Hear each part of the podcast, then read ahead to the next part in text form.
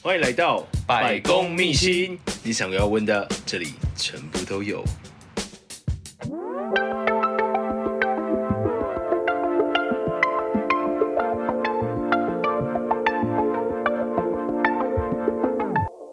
OK，欢迎来到我们第二集的百公秘辛。然后我们今天邀请到的是我们的律师 M。你好，我是律师 M。你可以正常讲话，没有关系。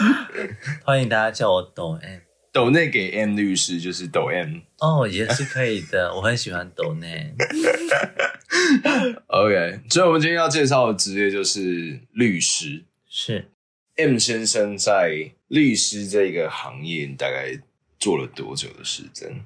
嗯，大概从我二零一三年。硕士毕业之后，然后我进入法律这个行业。呃，其实我们要理解法律这个行业，它分成很多种。你有没有律师牌，你都可以进入法律的行业。哦，比方说，诶，像书记官，他就不是有律师牌的。书记官是没有律师牌，他不需要律师牌啊。当然，应该说有律师这张牌，你也可以当书记官。但是你没有牌，你考得上，你也是书记官。哦，酷。还有很多公司里面的法务人员是没有律师牌的。对，那甚至于说，在律师事务所里面也有很多像是法律研究员，他们也不用律师牌的。很多时候，资深法律研究员他们在法律上面的能力，比一个新进律师来讲是惨电对方的。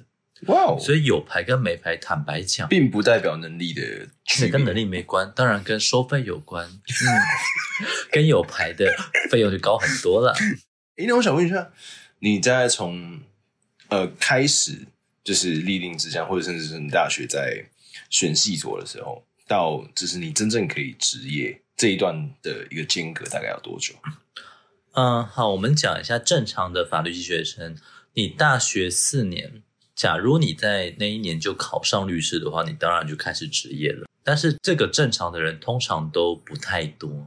OK，所以大部分的人都是在大学毕业之后，还要再花个一两年或三四年准备考律师牌，好不容易考上了。那你考上之后又不能马上用，那你可能还要再实习，在律师训练，然后你才终于进事务所工作，然后发现你之前学的东西都不能用。来，我们都学过考汽车驾照，你觉得你考上驾训班的那张牌，你就可以上路了吗？当然不行啦。或者说，我们讲说考英文的多义，你以为你多义考了九百五十分，你去美国就不会被惨电吗？当然不是啦，会被电爆啊。好，然后蛮合理的。所以在你被电爆两三年之后，你才终于会成为一个比较会讲话的律师。所以，嗯，其实就律师。单纯就律师这个职务，它其实也有分非常多种的律师。你可以给我们大家介绍一下，说律师的分类。嗯，我们先讲一下律师这个行业。其实我们大部分来讲，律师是呃，你可以把它想象成它就是一个执照。你有了这张牌之后，你可能收费可以高一点，然后大家会觉得说，哦，你学过法律耶。嗯，但是你有这张牌，你可以说，哦，我想要当一个公务员。可以啊，嗯，或者说我想要进，比方说红海里面当一个 in house，我们叫 in house，就是企业里面的小律师也可以啊。那当然你也可以说啊，我就是要在外面接民众的案子，然后我就是要这个伸张正义，然后我觉得很有名，也可以。甚至于说我就是要当个 YouTuber，真的有这样律师还蛮多的，也可以。顺带一提，律师当 YouTuber，他其实重点并不是在想要去赚 YouTuber 的通告费，不是，他想要打知名度。嗯嗯，就是。一个律师很擅长拍影片，跟他很擅长打官司，坦白讲，应该是两回事，两回事的。但是你要想象，为什么他要去拍影片？其实你刚刚是不是有地图跑到？哦，是，其实，所以我一定要用抖 M 的身份，对，而且我连声音都要转换一下，不然我担心什么啊？哎，不不，我什么都没有讲，哇，这不太对吧？没有没有，刚刚那个。哔哔哔！对，我不希望他们来找我麻烦。对，嗯、大家平常见面都很要好的，嗯、在荧幕前面我们都是朋友。OK，哎，所以。呃，你自己本身的话是属于哪一块的律师？哦，其实我是在那个很低调，然后在 in house 里面，然后我基本上不会接受这个民众的委任，因为我很担心这个我招摇撞骗之后，呃，不没有了，就是我我比较喜欢跟企业里面交谈，我觉得这样子我活得比较轻松一点。为什么会这样会是比较轻松的？嗯、呃，这样讲好，就是你在企业里面，你的客户。一般来讲呢，都是公司的法务人员啦，或者是至少也是公司里面的老板啊，或管理阶层。嗯哼，那他们问的问题通常会比较理性一点。比方说，诶，今天有客人来闹了，那我该怎么样可以降低风险？如果说你是一个律师事务所，你接受民众的案件，你会遇到什么？他可能会跟你讲说。我告诉你了，我的老公最近都不要我了，他好久没有跟我恩爱了。然后我有两个小孩，然后讲了两个小时都没有去重点。对，没有错，你可以按照时间来算你的咨询费。但是第一个，你很有可能赚不到这个钱，因为它跟委任费放在一起。嗯。第二个是，你会发现到你赚的咨询费大概是平复你的情绪损失，它跟你的专业一点关系都没有。对，那我是一个比较没有耐心的律师，我觉得我跟法务聊天比较开心。因为你不是说你是抖 M 吗？对，对，就就算是抖 M，我也要选择强暴我的人是谁，我还是可以选一下的。就至少有一些法律常识，其实对你来讲还是比较好，怎么去沟通到问题的核心的一个。是的，但是这样的人又有一个问题在于说，他们通常呢，这个都比较黑心一点，或比较现实一点。我们举个比较简单的例子，好了，比方医疗纠纷。嗯哼，哎，这个一开始我们听到医疗纠纷，你会觉得说，哦天哪，一个人生病了，然后还被医院给榨干好多钱，那这个病人好可怜。所以呢，你应该帮病人讲讲话。然后，身为一个伸张正义的律师，嗯哼，对，这个是我们在戏剧里面常常会看到的话题桥段，桥段，对对。但是真实的故事呢，是这些人通常都不会给你很多钱，真正给你钱的人呢，是医院的那一方，他们就会跟你讲说，用什么方法可以让这个病人不要再来闹了，病人家属就让他们闭嘴就好了。那这些方法通常都不怎么光明正大，但是这个方法通常你拿到的律师费都比较丰富，对，所以你到底是要为了赚钱呢，还是为了要伸张正义？这个在我们这个行业一直分成两个派系。那我比较属于那个邪恶的那一派，那邪恶的人就要自己低调，不然可能活不久。嗯，我刚跟 M 先生其实有聊到，就是你刚刚说你在刚毕业的时候，就其实你对律师这一个职业其实是有一些向往或憧憬。是的，对。然后你会觉得说，你会比较想要成为伸张正义的那个律师。是的，对。那可是你刚刚又讲说，你是属于现在是属于比较邪恶的那一方，就是。嗯呃，资本主义的走狗，那是是是，我就是就是一个走狗，没有错。为什么会有这个转变？他的心境转折是什么？OK，那我们先讲一个之前蛮红的台剧，叫《我们与恶的距离》。嗯，里面就有一个律师，你看这个律师就是非常的有正义感，然后都帮一些弱势讲话，然后你会觉得说：天呐，这样的人真是一个法律界的楷模。这样子，其实在我大学的时候，我真的也会觉得这样子的律师才是。就身为一个人，身为一个有正义感的人，应该要做的事情，我完全可以认同。甚至于，如果现在有学弟妹问我说进入这一行的动机是什么，我都会跟他讲说：你就是要成为一个充满正义感的检察官，好好努力吧，加油吧，学弟，这样子。嗯哼哼嗯，这是 OK 的。但是呢，当你真的进入这一行之后，你就会发现，其实大部分那些可怜的人。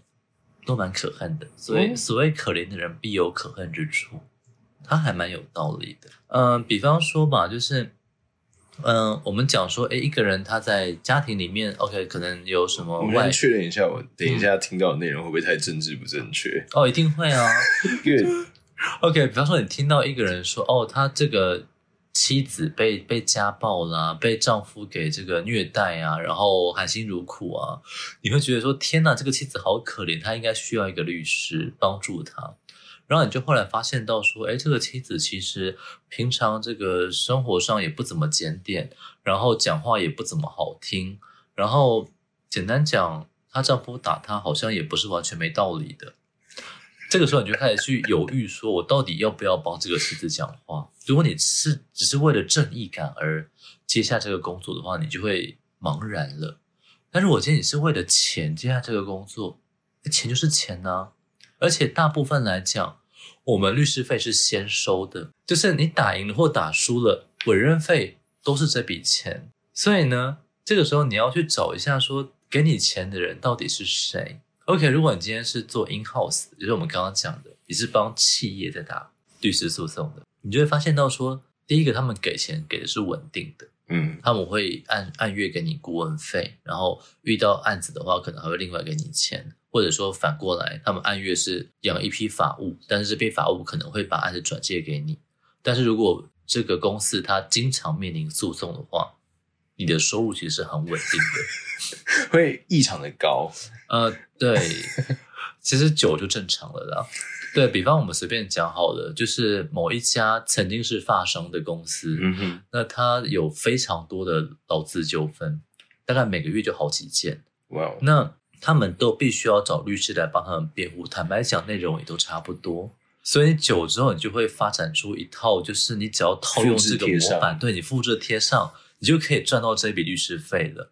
它就变成一笔稳定收入了。对，我想应该不会有一对情侣每个月都在离婚。这是不可能的事情，但是一个公司每个月都在面临劳资纠纷，这个是常见的事情，对，是常态。对，所以身为一个律师，你要找谁去获取你的稳定收入？当然找后者啊，合理。其实我觉得，从刚开始你会抱持想要伸张正义，嗯，一直到你认清事实，然后。变的时候，你会想要？我觉得我还是以向前看齐了。那这个转变其实会不会让你觉得有一个心态落差，跟需要自己去调试的东西？哦，当然会的。其实这个跟大部分的上班族都是一样的。比方说，可能很多像就是上跟法律无关的上班族都一样，就是我们可能大学毕业的时候，我们对于工作职场都充满了热情，我们想要当一个好人。那可能你工作了三年五年之后，你突然间发现。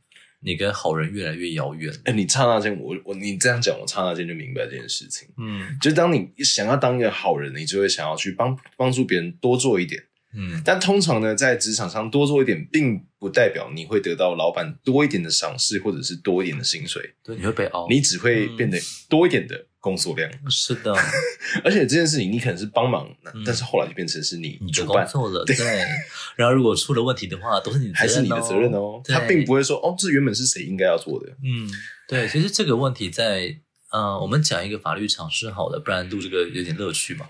就是呃，我很喜欢跟我就是跟我的当事人或跟我的朋友聊一个话题。如果说啊，今天你在海边散步，你看到呢？旁边有个人落水了，他掉在水里面。嗯，然后你现在你见死不救的走过去，你没有事情，在法律上你完全没有事情。但如果你今天你觉得说，哎，这个人我想救他，然后你就把一个救生圈绑着绳子丢过去，你也把他往岸旁边拉。你拉到一半，你突然发现到说，哎，这个人其实你认识他，而且他跟你是一个仇人，你就想说算了，我干嘛救他呀？你把手一松。你就犯罪了，对啊，对，就是遗弃罪了。嗯，那其实你想想看，就这个落水的人来讲，有什么差别？他只是早死跟晚死而已啊，但是责任就是你的啊。嗯嗯嗯，对，你把这个故事套用在很多生活的案例都差不多。你以为你是个好人，你伸了手，你后来发现你真的救不了他，你把手放开了，责任就是你的了。哇，这有点沉重，其实这真的蛮沉重的。对。好，我觉得讲完这么沉重的事情之后，那我反过来问你，就是，嗯、你说你创业多久？嗯，大概有十年了吧。从我毕业到踏入这个行业到现在，十年了。在这十年的期间，你有曾经工作倦怠过吗？哦，我经常在倦怠的。经常的，那什么东西它支撑你到现在？除了钱之外，嗯。有时候我会，呃，还是有了，不要这样子。对，就是，呃，除了烟跟酒啦，跟女人之外呢，那最可以支撑我的东西，一般来讲，我曾经有试过在网络上匿名画一个名字，嗯，然后去做法律普及，就像现在的法律白话文一样。就是教教一些，就是网友说，哎，你要怎么样可以多学一点法律，你就不会遇到黑心律师了。那感觉像什么，你知道吗？就是比方说网络骇客。嗯嗯嗯。你的工作呢，可能是这个编写防毒软体，你觉得好无聊，怎么办？你在下班之后，我知道去外面写病毒，对，就写病毒，也就可以充满乐趣了。所以就是有那种左左右互搏的那种感觉啊，对，周伯通。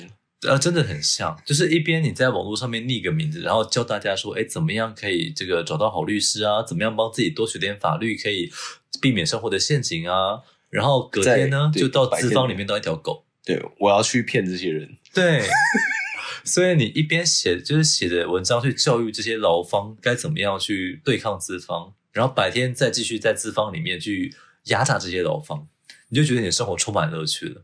那下一个问题是，我想问说，嗯，其实，在律师，我们大家对律师的这个形象啊，就是或者说我们的一个想象，有可能是。有好的律师跟坏的律师是，那好的律师就是伸张正义是，然后坏的律师他就是我就是玩弄法律是，对。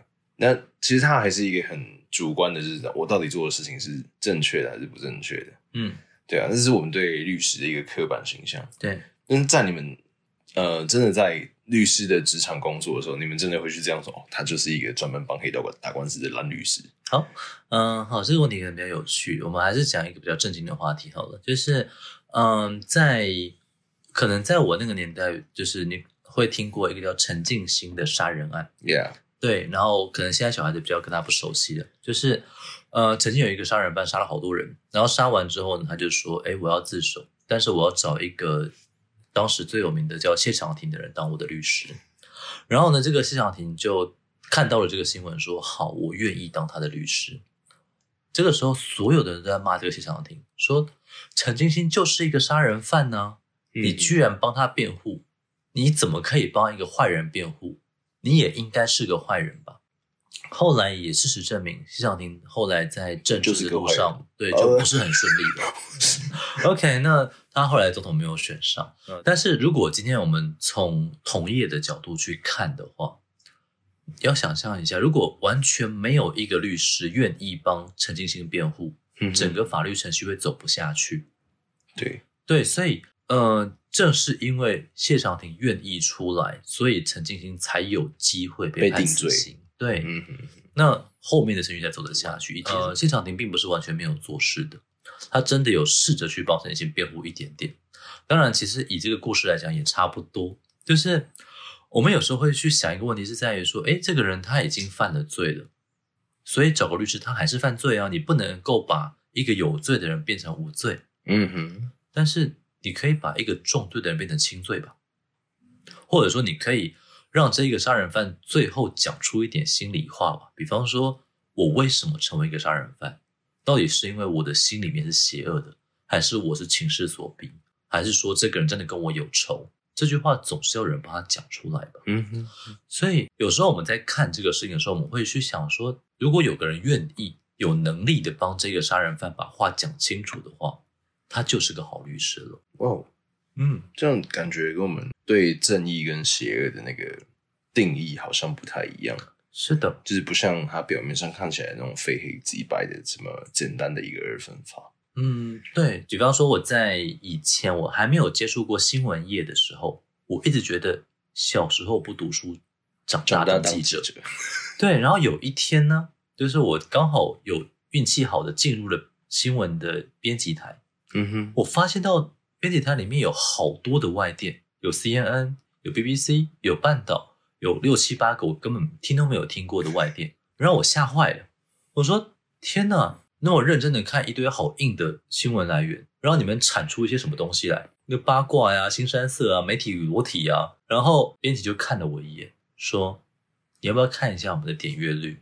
那一些你认为有价值的东西，根本没人看。”嗯哼，对，那一些你认为是垃圾的东西，它是我们的收入来源。所以到后来，我终于就是学会了一个道理，就是说有些东西你可能会觉得它是看起来很高大上的、很正义、很美好的，但是它真的不能当饭吃。比方说，我要成为一个好人，不会有人买单的啦。但是如果我今天我写一个东西，类似于说，比方说如何偷吃不要被抓到，律师教你十招偷吃不被抓到的方法。这保证可以卖钱的、啊。那你现在要跟大家分享怎么样？哦，不行不行，这个要卖钱，这个要卖钱的。对，如果说今天我只是跟你讲内容，请抖内解锁更多。对，如果今天只是讲说如何成为一个好妻子，嗯哼，那这个我可以免费跟你讲，没有问题。其实我觉得你讲起来一点的说服力都没有。对，没有人会想，没有人会想要花钱听他的。但是我今天讲说如何成为一个不犯法的小三，哎，这个我就算收费，大家也会很有兴趣的。所以在嗯，从你你说从业十年，是在这十年期间，你有没有让你印象觉得最深刻的案子？这是可以透露的吗？当然可以啊。我们来讲一个，就是我在职场上面曾经遇过，嗯，我非常非常遗憾的故事。就是你知道，可能是我的问题啦，就是有时候事情搞砸了，印象比较深刻一点。好，我们讲先讲故事好了。就是那是我一个同事，那那个同事他是有一些就是精神疾病，他嗯、呃，大概有点类似雅斯伯格症那一种的。那只是说他他有点像我们现在叫思觉失调，嗯，那简单讲就是说他有时候会有一些幻觉或幻听。他的工作是一个城市工程师，那他对于人际的交流是比较弱的。大部分的工作其实都不需要跟人在交流，就是独立进行。对，他就是写程式啊，架网站啊，然后 debug 啊这样子。然后，但是他一样，他结婚呢，他有小孩。那有一次，他在这个休假的时候呢，带着小孩在他的家门口散步，然后散着散着呢，突然间他把他的小孩抱起来亲了一下，结果不小心的他抱错人了，他亲到的是别人家的小女生，大概到时候五岁。Okay. 那亲到了之后，当然就把人家放下来，然后就道个歉。其实这个在看起来好像没什么事情，对。但是小女生后来觉得很委屈，然后就回家之后情绪没有办法平复。嗯哼哼。那小女生的家长呢，就来提告了。那提告之后，我碰到这个委任让我非常的……呃、你的委任是哪一方的委任？哦，对，我是因为这个工程师是我的同事。嗯哼哼。那他私底下的委任我，我接到的时候，我当时。我脑中还有一点良心，我想说，天哪，就是身为一个同事，身为一个人，我实在觉得这一个被告的人的工程师非常的可怜，他就真的是一下子脑筋转不过来啊，那他就以为抱我自己的小孩亲了一下就亲错人了，这样算课题错误？其实如果单以错误来讲是课题错误，没有错，yeah, sure. 对，但是呢，这个世界上从来都不是这么逻辑的。所以呢，这个东西叫做加重强制猥亵。哈，对，就是对于被害人的父母来讲，他们会认为说是这个工程师猥亵了他的女儿。那这个女儿只有五岁，所以叫做加重强制猥亵，就是比强制猥亵更重的意思。这个刑期很重啊。这个如果只是一般的强制猥亵，你可能还有机会，就是凹腰，说不定可以一颗罚金什么的。到了加重强制猥亵，你怎么样都要坐牢的。只要一旦成立犯罪之后，嗯、当然你会有很多方式去说服啦，比方说，哎，你们有先和解啦，然后或者说他真的有精神疾病啊，就是请法官你这个减刑啊之类的。可能那个时候运气很差的，刚好有一个新闻是，也有一个精神疾病在火车上面去杀警察，所以那个时候的社会氛围都会认为说，你精神病也不代表你就可以。不用，就是犯罪也不用被罚，没这回事的。嗯嗯，对。那在这个情况下，法官他们也会去考量说，诶，如果我真的就纵放了这一个犯人的话，哇哦，我会不会上新闻？那真的是水小诶。对，他们就很坚持的说，呃，那这个被告就这个工程师同事啊，你一定要先认罪，你要承认说，哦，我犯了罪，我认罪了，我们法官才会考量酌予减刑的，对，减刑。其实说真的，就是我也听得懂，然后我也试着想要说服我的当事人，就是我这个被告。嗯哼。结果我当事人很坚持的跟我讲说，我就算是个精神疾病，我也是个正直的人，我不要说谎。嗯哼。我要很诚实的说，我就是报错人，我没有犯罪，我不认罪。我的良心就告诉我不能认罪啊。嗯。你说他是不是个好人？可能是。你说他会不会犯罪？他后来真的坐牢了，嗯嗯，这是我这十年来印象最深刻的一个故事，可能很沉重，但是这是一个好人跟坏人的模糊地带吧。其实他最后是，其实他裁量的过程，其实还是考量到当时整体的一个社会氛围。对，其实法官也是人呐、啊，他们也是会考量说，我判这个刑会不会被当恐龙法官呢、啊？听起来是一个。比悲伤更悲伤的故事。嗯，其实，在法庭上面有非常多，就是很多悲伤的故事。对，就类似于说，你要怎么争夺小孩的监护权啊，或者说怎么离婚啊，或者说，其实到现在，就是越来越多的冲突。比方说，在上个礼拜，宪法法庭才有一场辩论，是说，如果你是在婚姻中，你外遇、你偷吃、你犯了很多的错，你有没有资格提出离婚？离婚？对，在法律上，到今天为止的法律上是不可以的。嗯哼，对。那其实不可以的理由，我们也很好懂，就是如果我今天是一个，比方我们就讲老公偷吃好了，那我是一个老婆，我一点错都没有犯，我根本就不想要被打扰啊。因为离婚分两种嘛，一种是我两院协议的离婚，我签个离婚协议书就离婚了。对，那一个是我上法院裁判离婚。其实那个法条是说，如果你是那一个犯错的一方，你不可以上法院裁判离婚。嗯哼，你们还是可以协议离婚啊。嗯哼，那我是一个没有犯错的老婆，你老公在外面偷吃了，你要给我多少筹码才愿意，才可以让我愿意点头跟你签字离婚？你既然犯了错。那他就是一个你愿意付我多少，我才肯点头的交易过程了。嗯哼，你凭什么上法院来告我？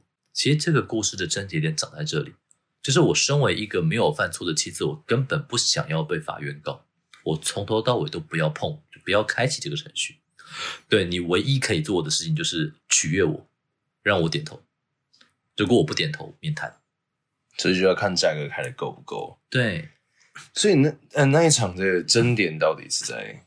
争点在于说，其实在，在比方说，你以为老公外遇是他犯的错大，但是可能老婆妻子在家里面她有其他的行为，比方她虐待小孩，嗯哼，假设了，说他这个对公婆不孝顺，或者说她对老公也不太好，所以双方一定会去争执，说到底谁的过错比较大，嗯哼。那在这个争执的过程中，就会牵扯到旁边所有的家人。对，那通常最倒霉就是他们两个小孩。小孩对，嗯，那那个法官当时觉得小孩太可怜了，对，所以他就说：“我看不下去了，我一定要请这个大法官去解释宪法，说离婚无罪。对，就是离婚，呃，离婚本来就无罪，只是问题在于说，就算那个犯错大的人，他也可以提离婚。”嗯，对，那后面只是说到底钱多钱少啦，就是怎么样的问题，就是你不要让两个真的不相爱的人还绑在一起嘛，这样太辛苦了。这、嗯、这个问题到就是宪法法庭会做一个判决，我们就不谈。但是我只是讲说，其实对于那一个没有犯错的妻子来讲，她会非常非常的委屈。本来你这个老公只有一个方法可以逼我点头，现在多了另外一个方法，对我不甘心啊，我真的不甘心。嗯，对，那你说到底谁在这个案子里面是好人？其实是讲不清楚的。对，哦，我觉得最后一个问题是，就是身为一个职业十年的一个律师，嗯，那你对于想要进入律师工作的后辈们，嗯，你有一个什么忠告想要给他们？如果说你要进入的话，先想清楚，你要当一个好人。还是你要赚好多钱？其实我们都很希望说，你既当好人又赚好多钱，这样的人也是有的。问题是在于说，大部分的人大概都很难兼顾到，甚至于你可能既当不了好人，也赚不了好多钱。完蛋！对，那你必须要有这个觉悟，就是其实你拿到律师牌，它只是像拿到汽车驾照一样，它跟你真的会上路，还有好长好长的一段距离。OK，对，所以嗯，不要就是以考到律师牌当做人生的终点，嗯，就是如果你要的话，你这一辈子都要反持续的进修，持续的学习，然后以及持续的去反省你是不是个好人。那如果你真的放弃了成为一个好人的话，你就开心了。至少你赚得到钱，呃，对，呃，也不一定，也不一定是。好吧，我们谢谢律师 M 是带给我们今天的一个访谈节。我觉得今天节目其实大概是我目前录下来最沉重的一集。对，虽然只有两集而已。嗯，对，到到到目前为止第二集了，但是我觉得其实今天的主题是一个蛮。不像我们想象中那么开心跟光明面的一个节目，但是我觉得他今天真的带给我们非常多的真正的一个职场的秘辛，跟实际上这个社会在运行的一个状态。是对，他不是就是嘻嘻哈哈说哦，律师好棒棒。对，我也真希望有一个这样的节目。我们现在再重新录一集没有问题。